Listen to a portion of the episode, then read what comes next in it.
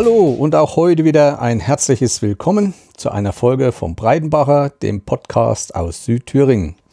Ich bin der Jens und ich möchte euch heute wieder was erzählen. Ich hatte es ja in der letzten Folge angekündigt. Im Vordergrund steht heute die zweite Woche meines Urlaubs an der Mecklenburgischen Seenplatte. Aber vorher noch ein paar Kleinigkeiten, die ich euch mitteilen möchte, weil manches ist vielleicht auch für den einen oder anderen relevant.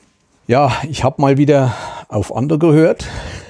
Diesmal war es ein Schweizer Podcast, ein berühmter, der in einer Folge immer sagte, Backups, Leute, macht Backups. Und ich habe es gemacht. Und zwar wieder mal mein WordPress mit Datenbank und Peng war der Breidenbacher vom Bildschirm verschwunden.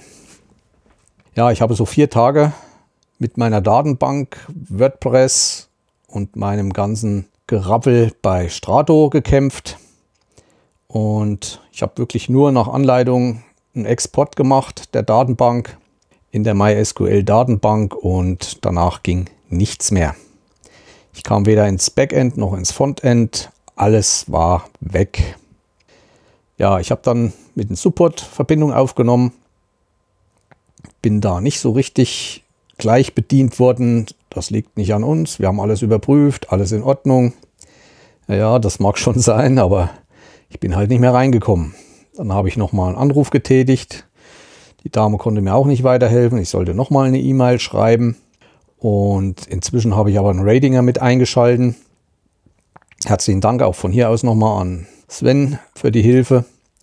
Und wir haben da schon einiges rausgekriegt. Das Problem waren wieder Passworte. Also er hat mir dann gezeigt, wie ich, ich kam ja noch per FTP rein und die Config PHP kann man auslesen als Text und da steht auch das derzeit verwendete Passwort und das habe ich überhaupt nicht gekannt. Komplett anderes Passwort, was ich noch nie benutzt habe, weil wirklich eine Reihenfolge aus Buchstaben, klein, groß und so weiter. Da war ich schon einen Schritt weiter. Jetzt dachte ich, jetzt schaffe ich es. Ich habe es endlich das richtige Passwort, aber auch das geht nicht. Strado komme ich zwar über die Oberfläche rein und kann auch Updates zurückspulen, also jetzt Daten komplett. Und auch die Datenbank konnte ich dann mit Hilfe dieses Passwortes, eine ältere, die heben auch einen Monat Datenbanken auf, Updates, konnte ich zurückspülen, aber es hat alles nichts genutzt. Es ging einfach nicht. Man muss auch dazu sagen, Datenbank-Update und Update der Daten müssen das gleiche Datum haben und es wird das Passwort gebraucht, was genau zu diesem Zeitpunkt aktiv war. Und das war halt nicht so. Ich habe dann nochmal einen sehr, sehr freundlichen Herrn bei Strato an die Strippe bekommen, der hat mich angeschrieben, eigentlich kann er nicht helfen. Und bei Strado ist auch so, man bekommt keine direkte Hilfe. Also man kann sagen, stellt mir doch alles zurück auf den und den Tag. Das machen die nicht, weil ich 10 Euro pro Monat nicht bezahle für Support, für speziellen Support. Den, der in meinem Grundpaket drin ist, besteht darin, dass man anrufen kann und die können nicht auf meine Sachen zugreifen, aber sehen und sagen mir, was ich jetzt genau zu Hause machen soll. Also ich glaube, den Tag waren es dann zwei Stunden, wo ich mit denen gerappelt habe und war dann froh, dass es dann am Ende wieder gegangen ist. Also ich habe Datenbank zurückgespult vom selben Datum wie auch die Daten. Zumal äh, die Datenbank ist auch nicht so ohne, kann auch nicht jeder. Da habe ich das Programm Putty installiert. Da wird dann eine DOS-Oberfläche aufgemacht und dann muss man da händische Skriptbefehle eingeben. Das habe ich dann aber auch hinbekommen. Strato hat sehr gute Anleitungen im Help-Bereich, sodass ich da schon einiges rausbekommen habe. Letztendlich, letztendlich habe ich die Datenbank draufgespielt und auch ein neues Update, also ein älteres Update von demselben Datum. Und der letzte Weg war, ich habe das, bin rein in die myconfig PHP, das Passwort kopiert und habe dann auf der Oberfläche von Strato da gibt es dann auch ein Menü, wo man das Passwort ändern kann.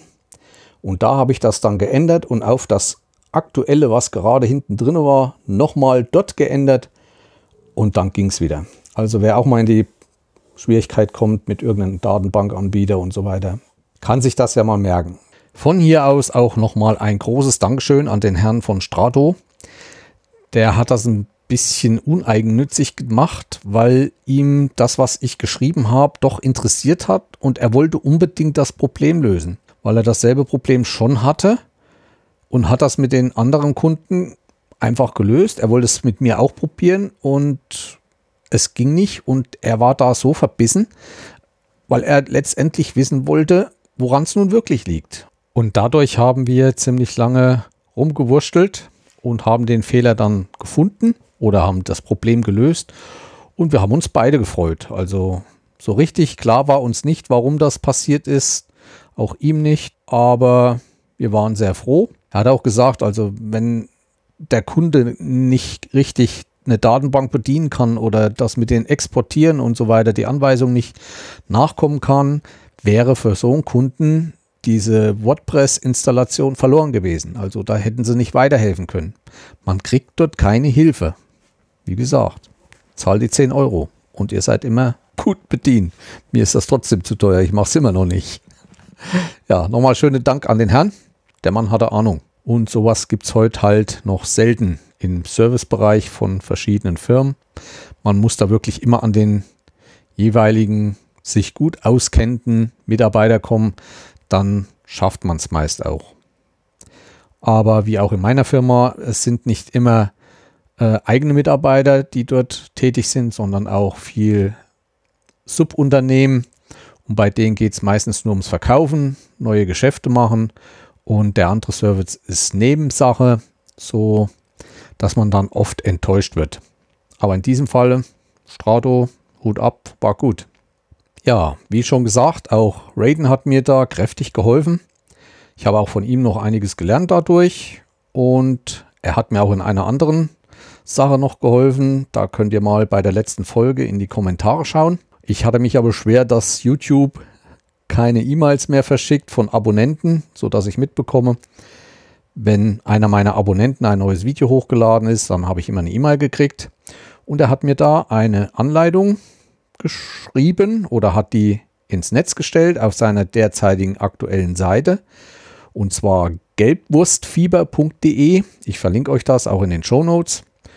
Und da hat er in seinem Blog eine Tutorial gemacht, wie man das mit Hilfe von RSS-Feed anders lösen kann. Hat mir sehr gefallen. Schaut mal vorbei, wen das auch interessiert. Dort könnt ihr nachlesen und ich werde das in den Shownotes verlinken. Danke auch von hier aus nochmal an Sven, den Ratinger. Durch diese Sache hat sich auch der Auswurf meiner letzten Folge etwas verzögert. Aber ich hoffe, dass ich da jetzt weitermache und möchte diesen Monat ein bisschen mehr machen in Sachen Podcast, obwohl ich auch wieder alles um die Ohren habe. Wir stecken gerade voll in den Vorbereitungen. Nächstes Wochenende ist unser Wettkampf. Wir hatten die Jahre schon Probleme, weil wir das eigentlich zu zweit, ich und meine Frau, machen. Mit allem, was dazugehört, Technik im Hintergrund, äh, Meldungen verarbeiten, Karte machen und so weiter. Und dieses Jahr ist es halt durch Corona noch einiges mehr geworden. Wir müssen uns rumschlagen mit Behörden und allem dass wir da nicht irgendwie eine auf den Deckel kriegen. Wir müssen zum Beispiel im Wettkampfzentrum bestimmte Wege planen, die die nur gehen dürfen, die Wettkämpfer und so weiter. Man darf sich ja eigentlich gar nicht treffen. Wir dürfen keine Stadtlisten aushängen, gar keine Listen, damit sich keine Truppen bilden. Das erzähle ich dann aber im übernächsten Folge nochmal genauer. Da kann ich dann auch berichten, wie es war. Ja, dann wisst ihr ja, dass ich inzwischen schon wieder in einem anderen Urlaub war, im Pfälzerwald, beim Landstuhler. Das kommt dann als nächstes, heute die zweite Woche. Noch kurz was zu Podcast vorneweg. Erstmal möchte ich von hier mal einen Glückwunsch an den Umwomukum Podcast schicken. Der hat die hundertste Folge rausgehauen, die mir wieder sehr gut gefallen hat. Ich höre nicht jede. Bogenschießen ist auch nicht meine Ambition, aber so über Musik, über klassische Musik, meine Lieblingsfolge bei ihm war äh, die von Karajan. Die hat mir sehr gut gefallen. Ansonsten interessant, was er so alles schon erlebt hat, wenn er aus seinem Leben erzählt. Über Kapstadt und ist immer sehr interessant. Nochmal Glückwunsch zur 100. Folge. Ich brauche da noch ein paar Jahre. ja, gut. Weiterhin möchte ich noch eine Folge äh, von CT Uplink. Ihr kennt ja die Computerzeitschrift CT. CT Uplink macht auch einen Podcast und da gab es eine Folge, die hieß Glasfaser oder nicht. Hier wurde wirklich mal äh, leicht verständlich erklärt, wie das eigentlich mit dieser Glasfaser alles vor sich geht. Ich montiere ja jeden Tag Glasfaser und versorge die Kunden mit Glasfaser und da wird auch mal drauf eingegangen, wie das ist mit Glasfaser bis ins Haus und so, was da alles verlangt wird. Mit allem war ich nicht einverstanden, was sie erzählt haben, aber im Großteil hat schon so gestimmt, wie das heute gemacht wird. Wen das mal interessiert, kann sich das mal anhören. Sehr interessante Folge. Weiterhin möchte ich noch zwei Folgen eines Schweizer Podcasts oder eines europäischen Podcasts von Poughkeepsie empfehlen. Und zwar war eine Folge Microsoft Apps im Apple-Ökosystem. Da hatte er einen Gast, Mike Vlodarczyk, glaube ich. Ich hoffe, ich habe es richtig ausgesprochen. Ja, da ging es um die Microsoft-Apps, Word, Excel und das ganze Office-Gedöns und wie das auf Apple-Geräten funktioniert. Waren eigentlich ganz zufrieden, positive Meinung. Ich finde auch, dass Microsoft da den richtigen Weg geht, wie sie es zurzeit machen. Obwohl ich den Windows Phones immer noch hinterher heule. Das waren für mich immer noch, für meine Verhältnisse, die besten. Vom Bedienung her, also für mich am verständlichsten. Ja, und dann war noch eine Folge mit Jan Gruber und zwar Podcast auf Spotify. Da wurde nochmal das Thema richtig behandelt. Und da möchte ich auch noch einwerfen, ich bin auch auf Spotify, also mein Podcast. Und ich muss sagen, wo jetzt die mehreren Tage meine Internetseite ausgefallen ist, hat man meinen Podcast immer noch auf Spotify hören können. Es haben ein paar mich angemeldet sie kommen nicht mehr ran auf die Seite und dann konnte ich trotzdem noch auf Spotify verweisen, weil die ja die Sachen, glaube ich, nochmal extra hosten und konnten dort meine Folgen abrufen. Also es gibt auch positive Sachen. Ähm, mit Spotify ist nicht alles so negativ. Die Ansichten darüber gehen auseinander, sind geteilt. Okay, ich bleibe drauf erstmal. Wenn sie mich irgendwann runterschmeißen, gut, kann ich es auch nicht ändern. Aber sterben werde ich daran auch nicht. So, fast zum Schluss der Podcast-Abteilung möchte ich ganz herzlich die vier Bayern auf Reisen grüßen. Wer es mitbekommen hat, er hatte nicht mehr so richtig die Lust und der Podcast wollte eigentlich nicht mehr weiterführen. Ich hoffe, er hat genug ähm, Feedback bekommen. Hat jetzt doch wieder dieses Wochenende eine Folge rausgehauen. Ja, das ist halt so. Manchmal denkt man auch als Podcaster, wenn man nicht so viele Leute hat, hört mich überhaupt noch einer und da kommt überhaupt kein Feedback, manchmal mehrere Folgen und so weiter. Lass dich nicht entmutigen. Es geht weiter und ich denke, du hast doch einige Zuhörer. Ich sage immer, und selbst wenn es drei sind, lohnt sich denen was zu erzählen. Mach weiter und ich freue mich auf jede Folge. Der Abstand, in dem du was sendest, ist ja dir überlassen und das kann dir keiner vorschreiben. So, kommen wir zur zweiten Woche meines Urlaubs. Aber nicht ohne vorher noch ein paar Ergänzung zur letzten Folge zu machen. Ich habe ja über den Erbswald erzählt. Wenn ihr in die Bildergalerie geht, findet ihr auch ein Bild dabei, wo der Erbswald abgebildet ist und rechts stehen, ich glaube so 37 Baumarten, die es dort gibt, unter anderem Lebensbaum und die ganzen verschiedenen anderen. Dann gibt es zwei Bilder, einmal meine Frau und einmal wo ich drauf bin, damit ihr mal das Größenverhältnis der Bäume mitbekommt. In der Linksammlung, also in den Show Notes, habe ich öfters mal Links rein von Google Maps, wo ihr dann von oben auf bestimmte Gebiete, wo wir zum Beispiel mit dem Kanu unterwegs waren oder so, seht, um euch so mal einen Überblick verschaffen könnt. Oder über Rechlin, wo dann die Steilküste der Müritz, wo wir die besuchen wollten. Ich habe auch im Urlaub einen neue GPS-Uhr ausprobiert. Welche das ist und so erzähle ich in einer der nächsten Folgen, damit wir nicht zu weit ausschweifen. Ich habe mit der äh, jetzt einige Wanderungen getrackt. Wen das interessiert, kann ich die gerne in die Shownotes noch einfügen. Nur ist das gewollt oder nicht? Also umsonst möchte ich mir halt die Arbeit nicht machen, weil auch manchmal Abschnitte, da muss ich erst die Tracks zusammenfügen und dann einfügen dort äh, das wäre auch wieder ein bisschen Arbeit. Wer Interesse dran hat, kann mir schreiben, für wen das relevant ist. Und auch in meinem nächsten Urlaub, den ich dann die nächste Folge raushaue, ähm, habe ich einige Tracks aufgenommen.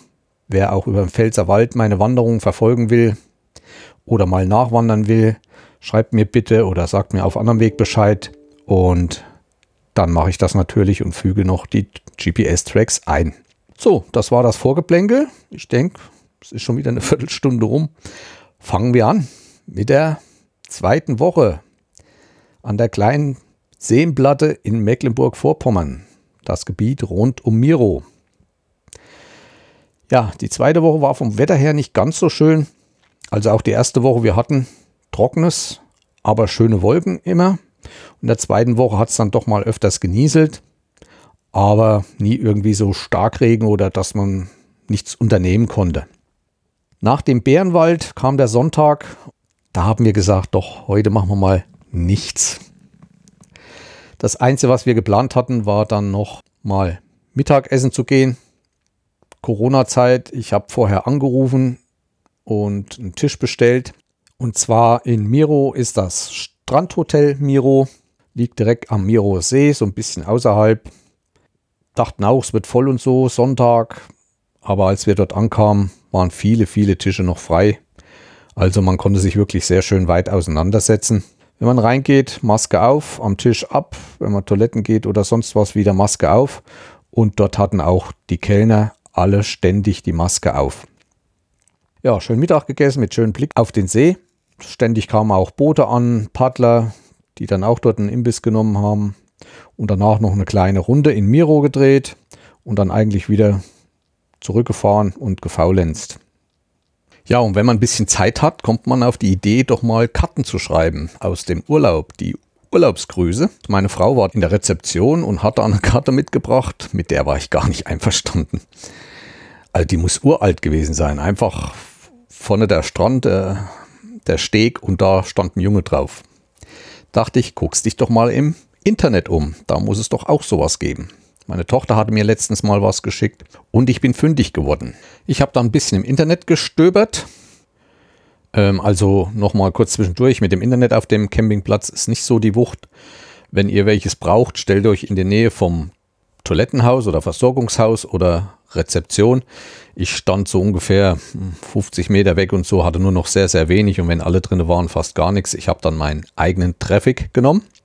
Ja, ich habe dann gestöbert und habe die Internetseite urlaubsgrüße.com gefunden und habe damit auch dann Grußkarten erstellt, die ich auch verschickt habe. Natürlich mit eigenen Bildern, alles digital. Und das Schöne ist, man kann Collagenkarten basteln oder wo nur ein Bild drauf ist. Man kann Texte dazufügen, dass die Leute gleich wissen, wo das ungefähr ist und was. Zwischen den Collagen, den Rahmen farblich gestalten. Also mir hat das am meisten zugesagt. Es gibt noch einen anderen. Ich glaube, das ist auch der Platzhirsch, das ist mypostcard.com. Ich verlinke euch beide mal in den Show Notes. Das war für mich auch wieder eine ganz interessante Erfahrung. Man kann auch dann hinten die Rückseite der Karte viel Text drauf machen, den Text in Handschrift oder sonst was. Man kann sich ein Adressbuch anlegen, was dann wahrscheinlich bei denen auf dem Server irgendwo liegt. Ja, im Endeffekt kostet so eine Karte, eine Collage mit verschiedenen Anzahl von Kleinbildern 1,99 mit Versand. Man kann auch eine Jumbo-Karte machen für 2,50 und äh, man kann auch eine Karte, wenn man das will, dass sie nicht jeder sieht, im Umschlag. Das kostet nochmal 1 Euro extra.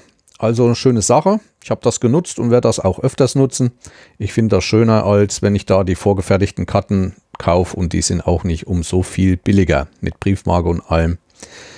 Man lädt das dann hoch und die Firma verschickt das dann für ein und ich glaube, ein oder zwei Tage waren die da. Also eine schöne Sache, hat mir gefallen. Wer das auch mal machen will, kann das dann tun. Ich verlinke das unten. Das war der Sonntag, also nicht viel los. Und am Montag hatten wir dann geplant, endlich die Fahrradtour nachzuholen. Ich hatte ja in der letzten Folge erzählt, wir wollten los und die Fahrräder waren platt und doch einiges im Argen. Wir haben dann auch gesehen, weil wir direkt an dem Weg unseren Stellplatz hatten, wo die Straße lang ging, runter zum Strand, dass da mal einer von Haveltourist kam, ein Bus, hat die eingeladen, hat sogar gleich Ersatzräder gebracht und nächsten Tag haben sie die wieder repariert zurückgebracht. Also dieses Haveltourist ist Zusammenhang mehrerer Campingplätze und die kümmern sich da. Ich war am ersten Tag meines Urlaubs, wollte ich mal wieder eine lange, einen langen Lauf machen. Das habe ich noch nicht in der letzten Folge erzählt. Also ich bin dann los und war mal joggen, so zwei Stunden. Und bin vom Campingplatz rechts am See lang gelaufen und bin da gelaufen bis zu Fischteichen, wo so eine Fischzucht selbst noch aus der ehemaligen DDR war. Ja, bin dann zurück. Das fand ich schön flach. Die Straßen waren schön, also nicht geteert, aber schöne Waldwege. Habe ich gedacht, da kannst du mit der Frau auch mal mit dem Fahrrad langfahren. Unterwegs waren dann Beobachtungsstände mit äh, so Bretterfassaden, wo Löcher, Gucklöcher drin waren, um die Natur an den Teichen zu beobachten. Gibt da, glaube ich, auch Seeadler.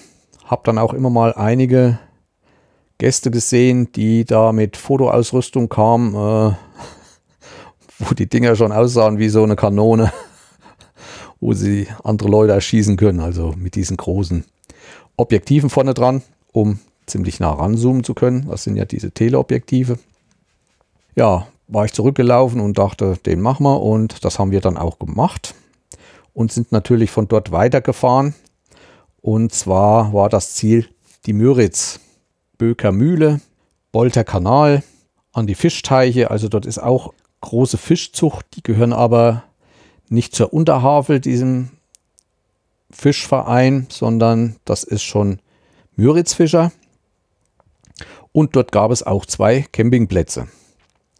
Also wir sind dann gemütlich gefahren, hat auch diesmal mit den Rädern alles geklappt und sind dann bis an die Müritz und da war ich schon wieder ein bisschen überrascht.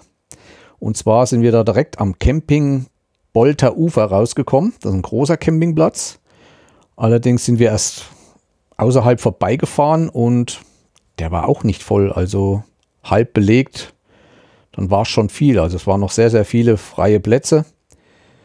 Ich weiß jetzt nicht, ob der so eine richtige äh, Anordnung hatte. Man stand doch ziemlich durcheinander, aber er war schon sehr groß. Und dann beim Eingang vorbei und Richtung Müritz, denn der Campingplatz endete auf der anderen Seite direkt an der Müritz.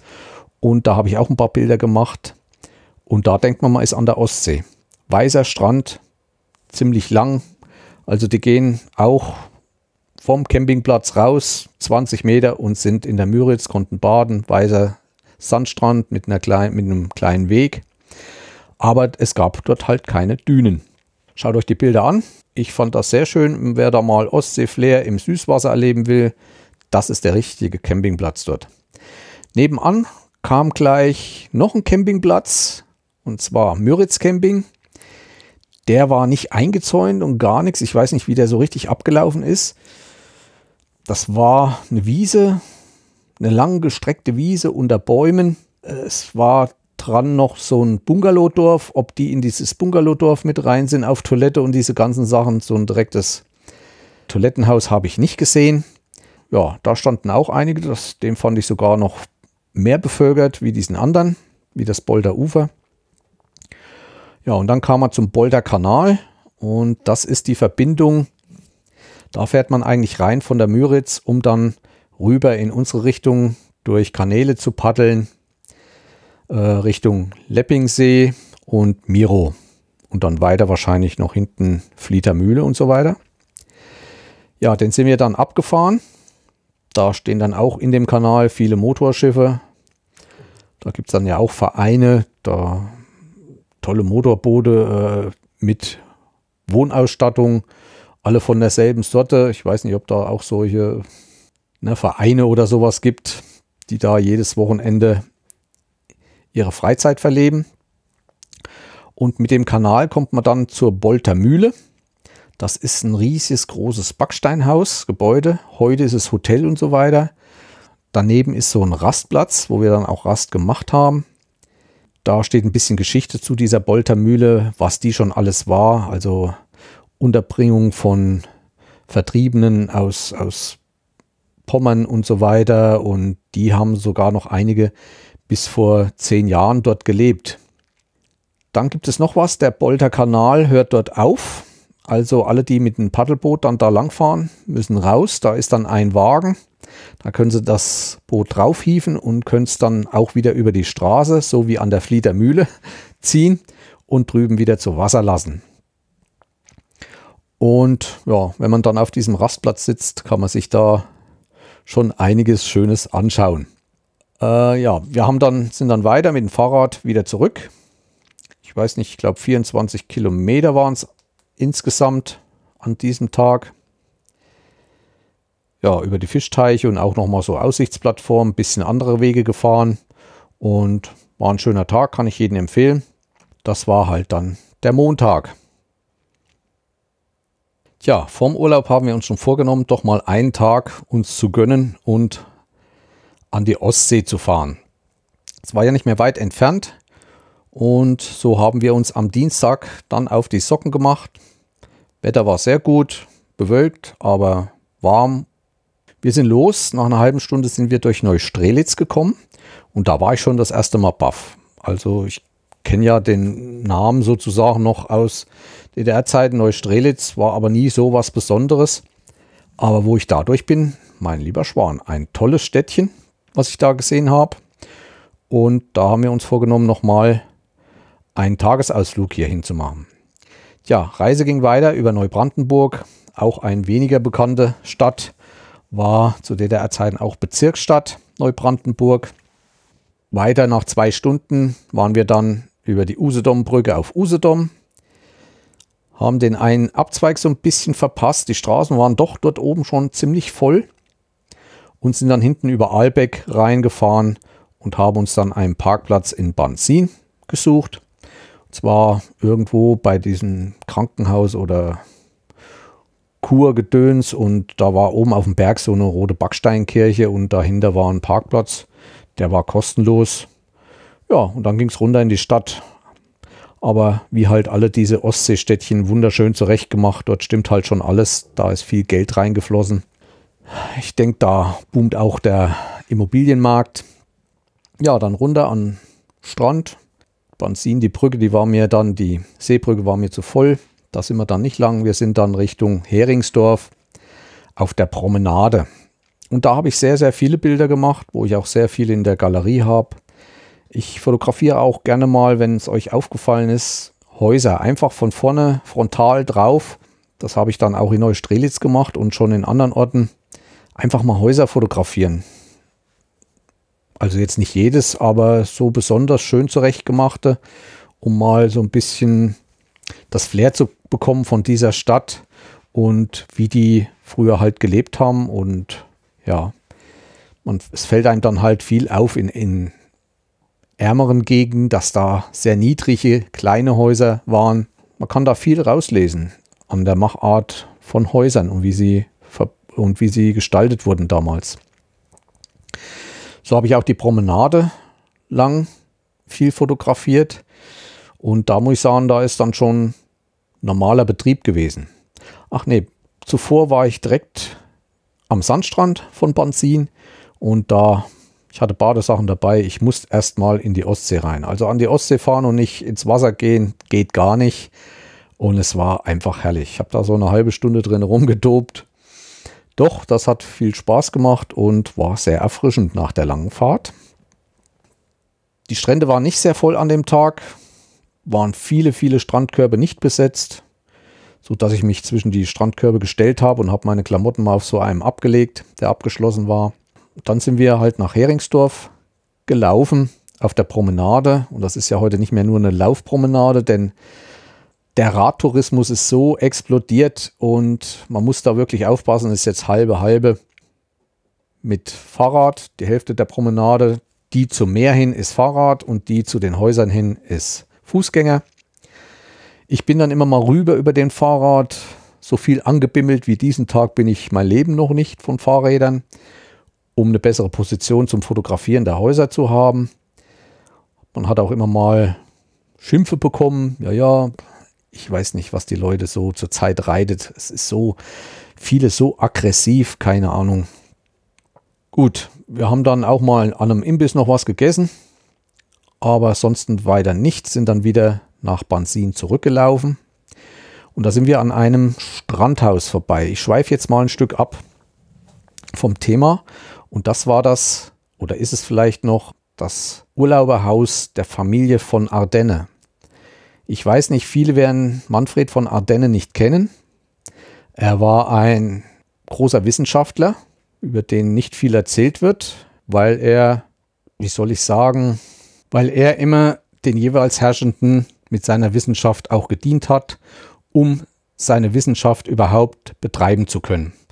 Also er war unter den Nationalsozialisten schon Wissenschaftler, er war dann mehrere Jahre in der Sowjetunion, hat dort unter anderem auch als Gegenpart zu Werner von Braun an der Atombombe der Russen mitgebastelt, angeblich.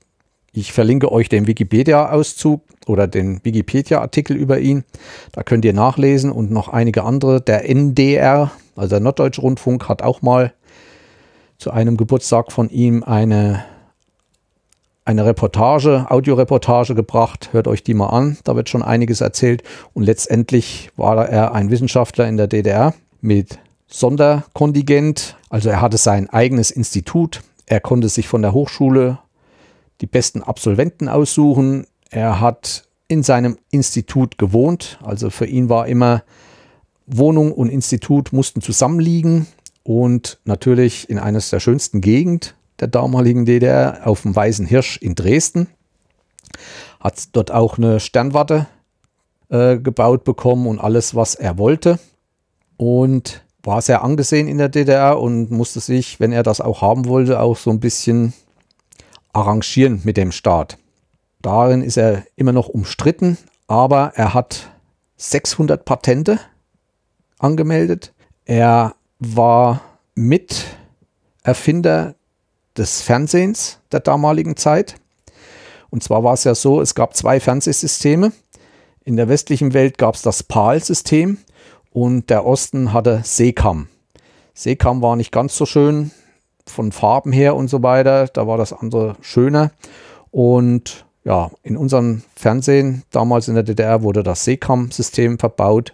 Ja, so hat er einigen Anteil dran, hat ständig seine Wissenschaften gewechselt und am Ende hat er dann auch die Sauerstoff-Mehrschritttherapie erfunden oder entwickelt, wo er aber bis heute keine richtige Anerkennung hat.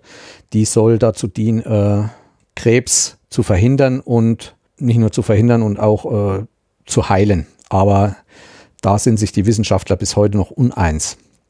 Wie gesagt, er war dann als Reparationsmaßnahme, wurde er damals nach dem Krieg in die Sowjetunion deportiert, war dort in einem großen Institut tätig mit vielen anderen und hat dort seine Wissenschaften mehrere Jahre betrieben, unter anderem auch die Atombombe, wie man sagt, aber nicht er alleine und ist dann ein paar Jahre später wieder in die DDR gekommen, hat dort alles bekommen, was er wollte, wie er sich vorgestellt hat und war dann bis zum Ende seines Lebens ein aktiver Wissenschaftler. Ich komme nur darauf, weil ich mal in den 70er, 80er Jahren äh, eine Art Biografie von ihm gelesen habe und war da sehr begeistert noch, was er da wissenschaftlich alles drauf hatte und wie er es gemacht hat, so gut zu werden eigentlich. Ja, das war ein kurzes Abschweifen in die Wissenschaften. Nur weil ich dort seinen Haushalt gesehen habe, also sein Ferienhaus. Er hat nach der Wiedervereinigung sein Institut in mehrere Firmen aufsplitten müssen und äh, produziert heute noch, hat eine Firma, also er lebt nicht mehr, sein Sohn macht das jetzt und hat eine Firma äh, auch von Solarzellen und allem möglichen Kram, wo er da produziert. Ja, wir sind dann wieder weitergelaufen, wieder zurück nach Bansin haben uns noch ein Käffchen gegönnt, haben Bansin noch mal ein bisschen angeschaut. Unter anderem ist uns aufgefallen, dass dort unser letzter Ostsee-Orientierungslauf stattfand. Der Ostsee-Orientierungslauf war eines der schönsten Veranstaltungen im Jahr und fand nicht immer direkt an der Ostsee, aber oft direkt am Meer statt. Also wir hatten manchmal den Stadt direkt am Sandstrand oder mal das Ziel am Sandstrand. Und auch im Hinterland gibt es wirklich schöne Formationen von Geländen, wo es sehr schöne Läufe gab. Das hat immer äh, der Orientierungslaufverein von Neubrandenburg veranstaltet. Da gab es sehr aktive Leute, die dann Karten da oben aufgenommen haben übers Jahr. Und der letzte, ich weiß jetzt nicht mehr das Jahr, aber sie haben dann aufgegeben, weil dann auch mit dem Sprint, dieser Sprint fand direkt im Bansin statt. Viele Menschen und dann wir noch dazwischen und da wurden auch einige Läufer disqualifiziert, weil die über Privatgelände gelaufen sind. Auf einer Karte ist Privatgelände mit olivgrün gekennzeichnet. Und da weiß der Läufer, dass er da nicht lang darf. Und dadurch hat man dann gesagt, nee, der Aufwand ist zu groß. Und das können wir nicht mehr stemmen. Und seitdem gibt es nicht. Und dort im Banzin war der letzte Ostsee-Orientierungslauf. Den gab es auch schon zu DDR-Zeiten und der war so angesehen, dass selbst die Schweden rüberkamen und sind bei uns damals gelaufen. Das nur nochmal zum Orientierungslauf. Ja, das war eigentlich dann auch schon der Dienstag, sind dann wieder zurück. Die Fahrt dauert so zwei Stunden. Auch wieder von Neubrandenburg war ich sehr überrascht. Eine ziemlich, ziemlich große Stadt. Ganz schön gewaltig. Hatte ich so nicht mehr in Erinnerung, obwohl ich in der Nähe auch schon mal Urlaub gemacht hatte in der früheren Zeit. Am Dienstag viel gefahren, der Mittwoch kam, keine Lust ins Auto zu steigen. Also nochmal paddeln. Diesmal wollten wir aber mal ein Kajak nehmen. Irgendwie waren sie auf dem Zeltplatz schon alle ausgeborgt oder vorbestellt, aber 500 Meter um die Ecke war ja der Paddelpaule. Da sind wir zum Paddelpaule, alles kein Problem. Der hat unter anderem auch die Subs, ein sogenanntes Stand-Up-Paddling. Das sind diese Bretter, wo sie jetzt draufstehen und mit dem Paddel vorwärts fahren. Das war eigentlich auch von mir beabsichtigt, das unbedingt mal auszuprobieren. Aber ich habe es zeitlich nicht mehr geschafft. Das Wetter war dann zu schlecht. Aber ich hole das irgendwann mal nach und ich denke, das ist schon nicht schlecht. Wie die immer so drauf standen, ist doch schon ziemlich stockensteif und man muss da sein Gleichgewicht halten. Ob das so schön ist, so viel schöner wie, wie Paddeln im, im Kanadier oder im Kajak, mag ich zu bezweifeln. Ja, wir sind hin, haben uns an diesem Tag ein Kajak ausgeliehen, ein rotes für zwei Mann. Und die kosten dort pro Tag 35 Euro und sind nochmal in die Richtung, also rechts den Leppingsee nach. Und da gab es ja dann noch einen Kanal, wo man auf einen nächsten See gekommen ist und von dort noch einen Kanal, wo wir dann den ersten Tag nicht dort waren, also wo wir gepaddelt sind. Diesmal mit dem Kajak sind wir durch. Kajak hat den Vorteil, man hat ein Doppelpaddel, also ein zusammenhängendes Paddel, links und rechts durch eine Stange verbunden. Hinten ist auch noch eine Lenkung dran, die man mit den Füßen, also man kann ein Schwert hinten ins Wasser senken, dann kann man die, dieses Schwert mit den Füßen lenken. Ähm, schon bei der kleinsten Abweichung dieses Schwerts ist er auch wieder in eine andere Richtung gefahren und so weiter. Am Ende habe ich das Ding aus dem Wasser gezogen. Da gibt es dann auch so einen Seilzug, kann man das aus dem Wasser ziehen und habe eigentlich nur noch mit den Paddeln gelenkt und das war viel, viel entspannender. Das Kajakpaddeln gefällt mir weitaus besser wie das Kanadier. Erstens, man kommt schneller vorwärts und man ist näher am Wasser.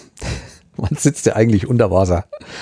Ja, also war ganz nett. Hatten auch wieder so eine Tonne drinne, wo Futterapparat und so wasserdicht verschlossen waren.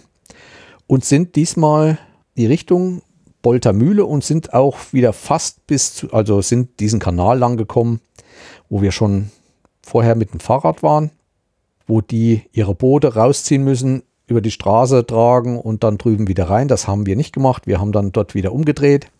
Aber genau an der Stelle ist dann auf der anderen Seite von dem Kanal auch ein Fischimbiss gewesen, also eine runde Hütte, drumherum draußen viele Bänke. Und das war so ein kleines Paradies für Fischer. Dort konntest du mit deinen Kindern hin und konntest angeln. Die hatten da einen großen Teich dabei und da konnte jeder seine Angel. Ich weiß nicht, ob die einen Obolus machen mussten.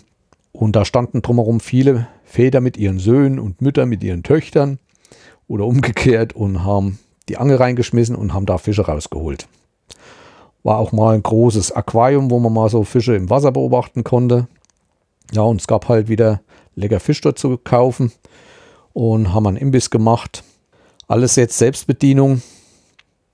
Meistens halt mit diesen runden Alarmpucks, die man so bekommt. Wenn man bestellt hat, kriegt man so ein Ding und wenn das dann blinkt und jault, Dann ist die Bestellung fertig und dann muss man rein und muss sein Essen selber holen. Und wir sind dann wieder schön gemütlich zurückgepaddelt, sind dann auch nochmal in die andere Richtung, Richtung Miro, weil wir noch Zeit hatten. War ein schöner Tag.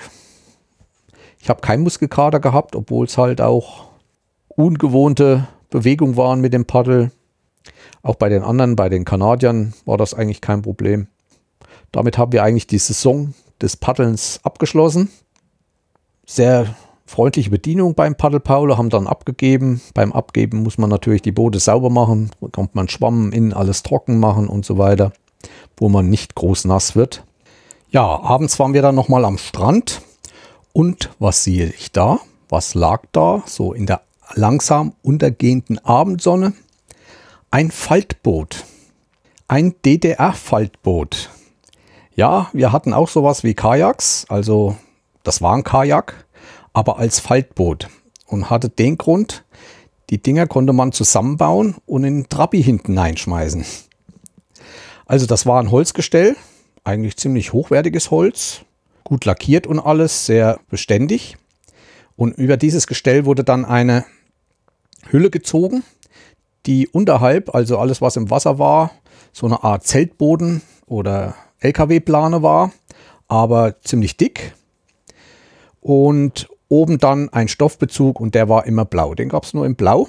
Und ich weiß auch, dass es zu diesen Modellen Masten gab für ein Segel. Also da konnte man auch ein kleines Segel und aus diesem Faltboot wurde ein kleines Segelboot.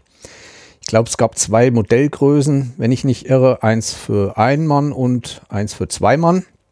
Die fuhren damals viel auf diesen Seen und Kanälen rum. Was mich so ein bisschen wundert, das Faltboot, was da am Strand lag, sah immer noch tipptopp aus. Also so schlecht kann das Material nicht gewesen sein. Äh, diese Plane unten drunter, also war alles noch im besten Zustand. Und ich habe euch natürlich in die Bildergalerie ein Bild mit reingestellt, damit ihr euch das mal anschauen könnt. Ja, das war halt eine Sorte gab es, genauso war es mit Ruderboden. Es gab irgendwo eine Firma und viele Ältere werden sich noch erinnern, da gab es einen Typ von Ruderboden. Die waren beim Ruderboot-Ausleih an jedem See und das war alles dieselbe Sorte. Das waren diese grünen Dinger und innen waren sie dann meistens weiß oder so gräulich gestrichen und das war so eine Glasfasermatten-Konstruktion, also auch so eine Art Plaste. Waren eigentlich dicht, ich glaube zwei Bretter zum Draufsetzen drin, dann vorne in die Spitze konnte man sich setzen und hinten war auch noch mal was zum Sitzen mit zwei Rudern. Die hat man dort überall angetroffen. Es gab halt nur dieses eine und diese Sorte. War halt damals so. Ja, das war schon der Mittwoch. Geplant war ja, oder wir hatten nur gebucht bis Freitag den Campingplatz. Also wir wollten am Freitag wieder zurückfahren. Der Donnerstag kam und da war das Wetter schon etwas schlechter. Zwar auch nur Nieselregen, aber ziemlich lange. Und da haben wir gesagt, komm, heute nochmal Neustrelitz. Und Neustrelitz hat mir auch sehr gut gefallen. Also, die haben einen riesen Schlosspark. Neustrelitz hat eine Prinzessin gehabt, die irgendwie liiert war mit dem deutschen König Friedrich, einen von den Friedrichs damals in Potsdam und so weiter. Die haben auch geheiratet und da gibt es auch einiges zu lesen.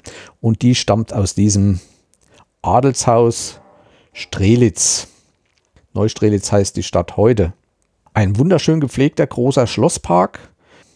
Also wenn man die Straße von Miro kommt, gleich Ortseingang, rechts kommt dann der Park und links ist dann schon ein größerer See. Und da sind dann auch Parkplätze, da haben wir geparkt und sind dann los mit Schirm und Kamera. Wie gesagt, auch da gibt es in meiner Bildergalerie viele Bilder vom Schlosspark. Was nicht mehr steht, ist das eigentliche Schloss. Schade drum, weil eigentlich die Hauptattraktion fehlt dort ein bisschen. Es wird für Gelder gesammelt. Irgendwie will man das virtuell erstmal wieder aufbauen. Wäre ja auch nicht schlecht mit AR. Das wäre zum Beispiel auch eine Anwendung für AR, Augmented Reality. Man hat eine App, wo dieses Schloss enthalten ist, stellt sich an eine bestimmte Stelle in dem Park, nimmt sein Handy hoch und sieht dann richtig in diesen Stein wie das Schloss dasteht. Das ist dann halt mit sowas möglich, um da einen Eindruck zu kriegen. Das kann so weit gehen, dass man mit dem Handy vor dem Gesicht halt dorthin gehen kann und kann da durch das Schloss gehen auch. Nur mal nebenbei wieder. Wir sind dann weiter in die Stadt. Auch die Stadt hat sich sehr, sehr schön gemacht in den letzten 30 Jahren. Ich weiß zwar nicht, wie sie vorher aussah, aber hat einen besonderen Markt, wie ich sagen würde. Ich glaube, ich habe da auch ein Panoramabild oder sowas rein. Der ist rund wie ein riesiger Reis Kreisverkehr. Und allein, ich glaube, ich habe es mal gezählt, waren es von dem Markt ging bestimmt sieben oder neun Straßen in alle Himmelsrichtungen ab. Fußgänger-Einkaufszone auch noch ganz gut.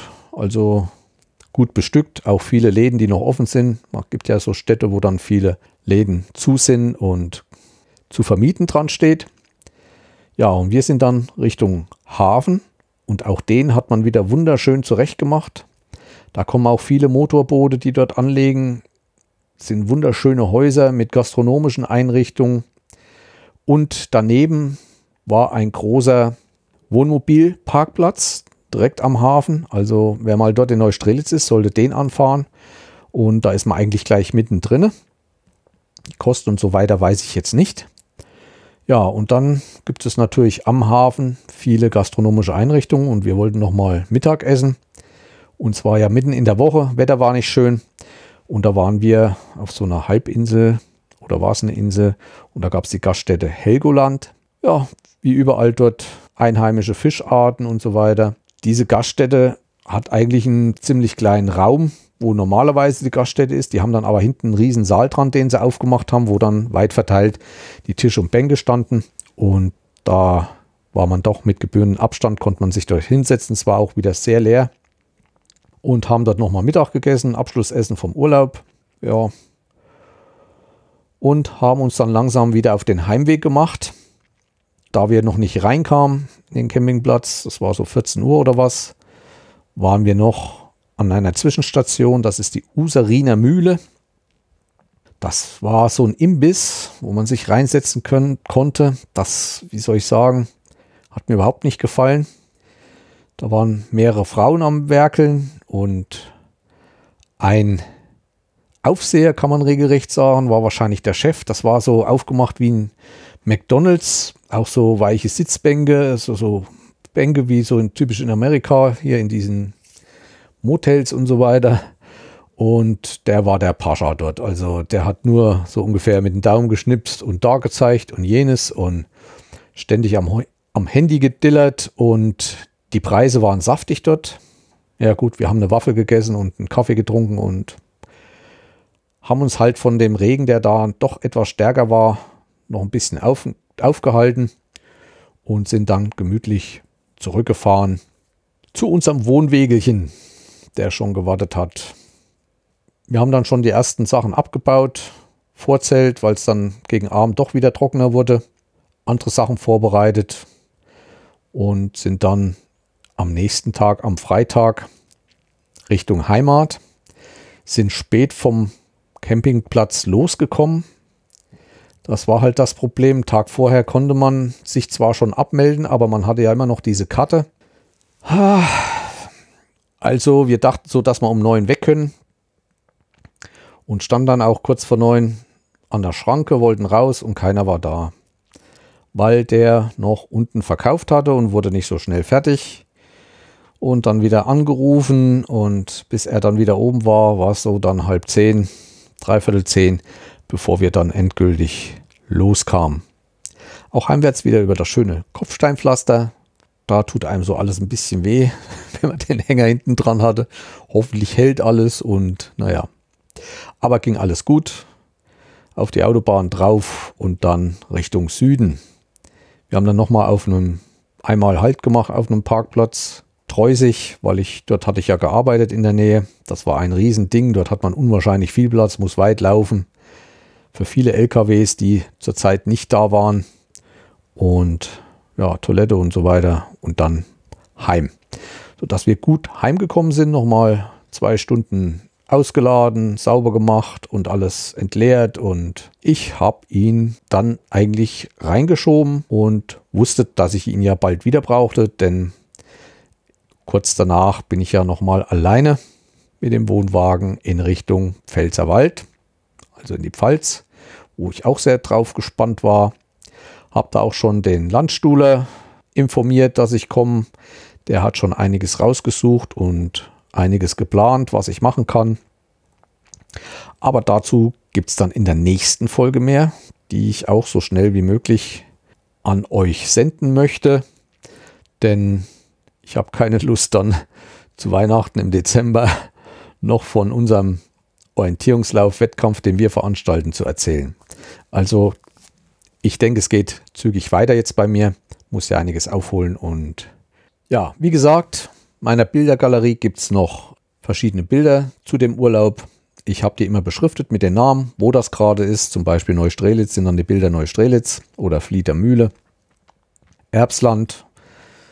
Es war ein schöner Urlaub. Für diese Verhältnisse in diesem Jahr hat es mir sehr gut gefallen. Aber flaches Land reicht mir langsam wieder. Also nächstes Jahr, ich hoffe, dass da wieder bessere Reisemöglichkeiten bestehen, geht es auf jeden Fall wieder in die Berge. Und ich möchte in hohe Berge. Also ich denke, dass ich die Fahrt in die Dolomiten nachholen werde. Huch, ich muss hier noch mal was nachtragen. Da ist mir gerade über FIT eine Nachricht zugespült worden, dass ich im Camping Caravan Podcast erwähnt wurde. Ich habe noch nicht gehört, das erzähle ich dann beim nächsten Mal.